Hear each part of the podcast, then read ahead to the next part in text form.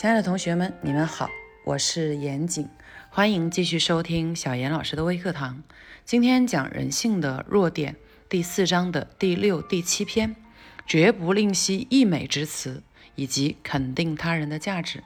我相信每一个人都是喜欢听好话的哈，希望自己的所作所为，别人看到以后呢，给的反馈是正面积极的。没有人喜欢听别人指责自己做的不好，做的不对哈，因为这个世界上本身就没有绝对的对错之分，对吗？那厉害的人呢，看到别人的所作所为，任何时候都能发掘出其中的闪光点哈，这个就是赞赏和肯定别人的价值。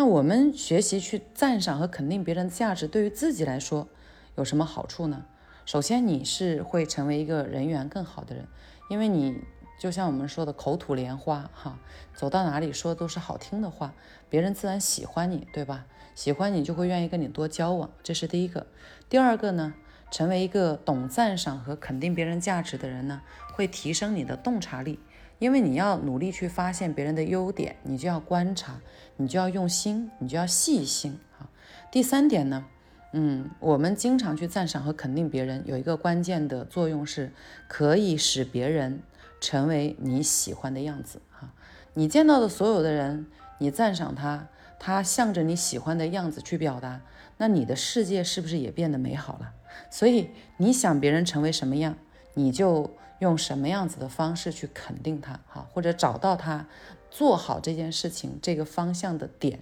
去赞赏他，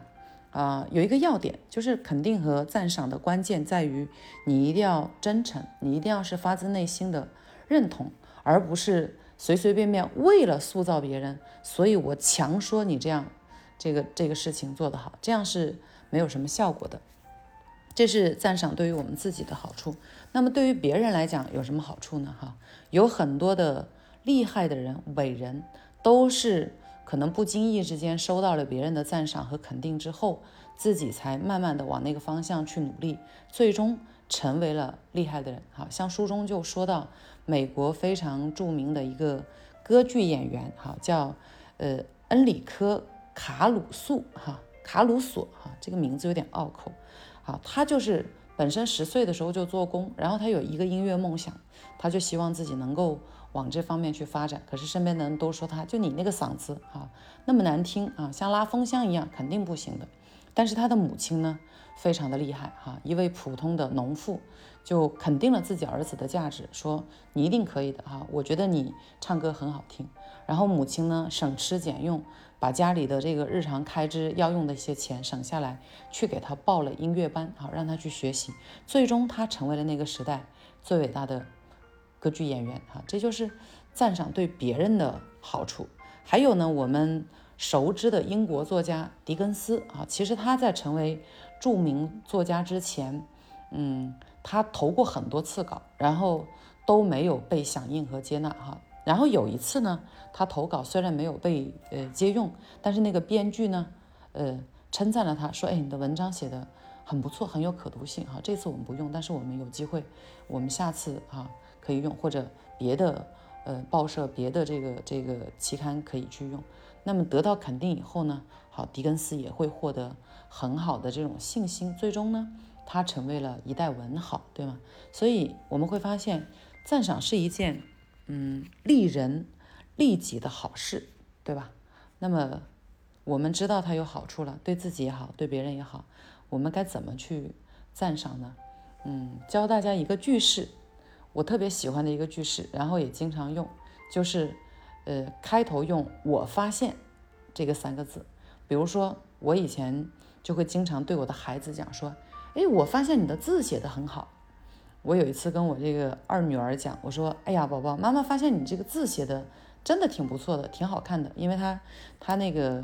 呃，二年级，她在学印书法哈，然后那个字写的端端正正的哈，像楷体，确实很好看。我就说，我发现你的字写的真的不错。然后她非常傲娇的跟我讲说，哼，我认真的时候写的更好哈。然后她的字就真的写的越来越好了。那我，我跟我大女儿呢，曾经也用这个方法。”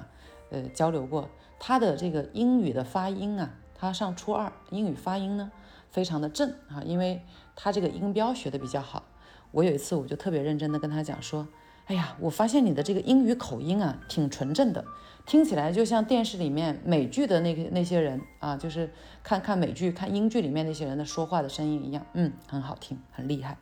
好，然后他就特别会，他自己就会特别愿意、更主动的去学好这一门学科哈。然后我们日常可以去用这个方法跟周围的人交流啊，不一定是对孩子啊，对家人、对朋友啊，比如说你有一个同事。今天那个带你们出去找了一个特别好的地方吃饭，那你要说，哎，我发现你特别会找地方，这个地方一看啊，菜式就很别致，对吧？啊，环境又很好啊，很厉害。或者，嗯，这个人特别善表达，哎，我发现你特别会说话，谁跟你聊天都超级舒服的啊。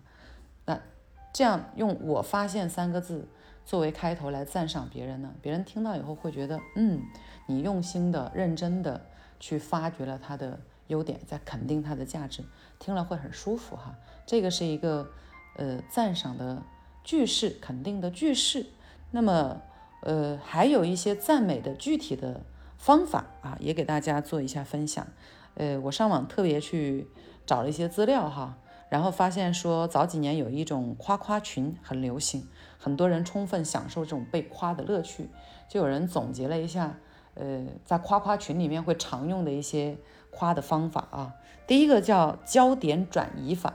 好，其实很多人都用过这种方法啊，我一说你们就知道了。这个方法一般会用虽然但是作为句式，比如说，虽然你长得不是很好看，但是你的身材棒啊，你看你这个大长腿哈，对吧？焦点转移啊，你长得不好看是脸，对吧？但你的身材很好，或者说，哎，虽然你刚毕业，但是你有激情啊。嗯，大学生对吧？焦点转移，你刚毕业，你有激情，有冲劲啊，值得肯定和欣赏啊。虽然你还没有车，没有房，不要紧啊，你的工作很好啊，啊，有前途啊。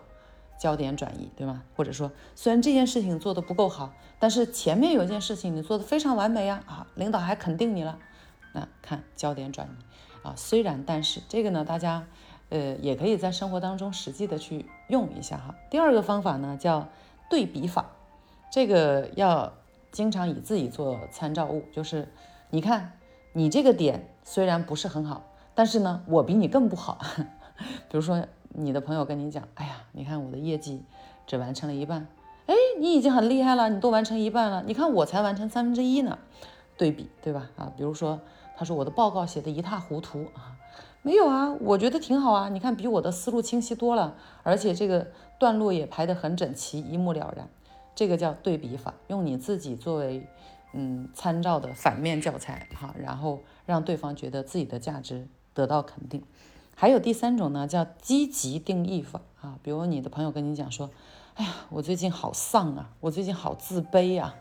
那你可以说，嗯，说明你对自身的要求、对生活的标准高啊，肯定他的价值，对吧？或者对方说，哎，我觉得我就是一个，呃，有时候有点冲动的人。冲动好啊，冲动说明你勇敢，对自己有自信，哈，敢拼敢闯，挺好的。很多人羡慕还来不及呢。这个就是积极定义法，哈，听起来好像，嗯，很多人会觉得这个就是谈笑，但实际上你真正在生活当中，如果每一个人跟你说的每一句话，你都能用好的积极定义的方式去给他回馈，那么我相信所有的人都会喜欢你，对吗？所以这个是我们讲的。三种方法，大家可以去实操一下哈。反正核心就是一点，不管对方，呃，本身是怎样，以及他的所作所为是怎样，我们尽可能的去发掘他优势的点，值得肯定的点。有时候，嗯，熟人之间我们会产生积极效应，其实陌生人之间呢也会产生积极效应。就像书中有一个案例哈，说，呃，有一位作家，他有一次呢，去一个餐馆里面用餐。然后呢，餐馆里面有一位这个服务员叫玛丽，然后这个玛丽呢，可能平时不是太受大家的这个待见，因为她长得不是特别的好看，然后呢，很消瘦，看上去有点萎靡不振呢，还有一点斗鸡眼哈，好像我们听到这么一个人，觉得他真的一无是处。那么这个作家呢，看到玛丽以后呢，就跟他说：“玛丽，你真的其实不知道自己有多少可贵的地方啊，你应该去发掘它。”那玛丽。刚开始听到以后，愣了一下，愣了一下以后呢，就啊，有一点感动哈，也没说什么，然后就回到了他的工作岗位当中。后来这个玛丽呢，跟自己身边的同事重复了这句话啊，然后慢慢的呢，就开始去发现自己的优点啊，开始积极的护肤啊，开始认真的打扮呀，开始去增加自己的学识啊。好，后来过了几个月，他就跟自己那个所在餐馆的主厨订婚了。大家发现哈，当我们哪怕是给陌生人一个积极的反馈，让这个人相信这个世界上还有人肯定他、欣赏他的时候，他会产生一种让自己变好的动力。这个是特别动重要、特别感人的。那有时候我们可能不经意之间就会让别人一生当中都感激你哈，或者说你不经意之间说的话会让别人一生都去往美好那个方向去追逐。嗯，诶，讲到这里，我想起我的这个初中的语文老师哈。我我这辈子我觉得最感激的老师几乎没有之一，就是我初中的语文老师啊，因为那个他做过两件事情令我感激。第一是，他把我呃写过的一篇作文叫笑声拿去投稿了，这是他的一个肯定的行为。在我们那个年代，在我们那个小镇上，能被拿去投稿，这个是很新奇又很受鼓励的一件事情哈。然后第二件事情呢，我记得有一次他带我去他家吃饭。在路上呢，他就说：“他说这个，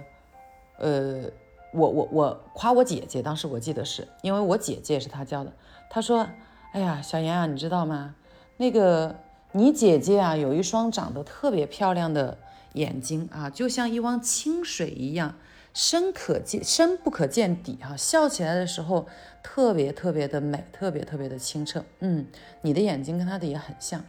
哈，然后，所以我一辈子都觉得我长得好看，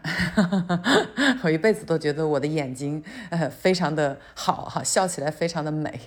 这个就是我我会觉得，嗯，别人给你一个赞赏和肯定哈，可能对你来讲是一辈子的努力的动力哈，或者说是一辈子美好的记忆啊，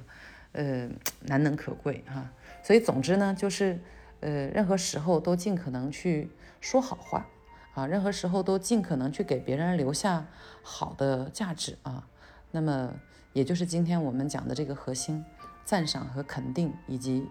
呃努力的学会去鼓励他人。好，OK，今天的分享呢就是这些，还是一样，希望大家学有所获，学以致用。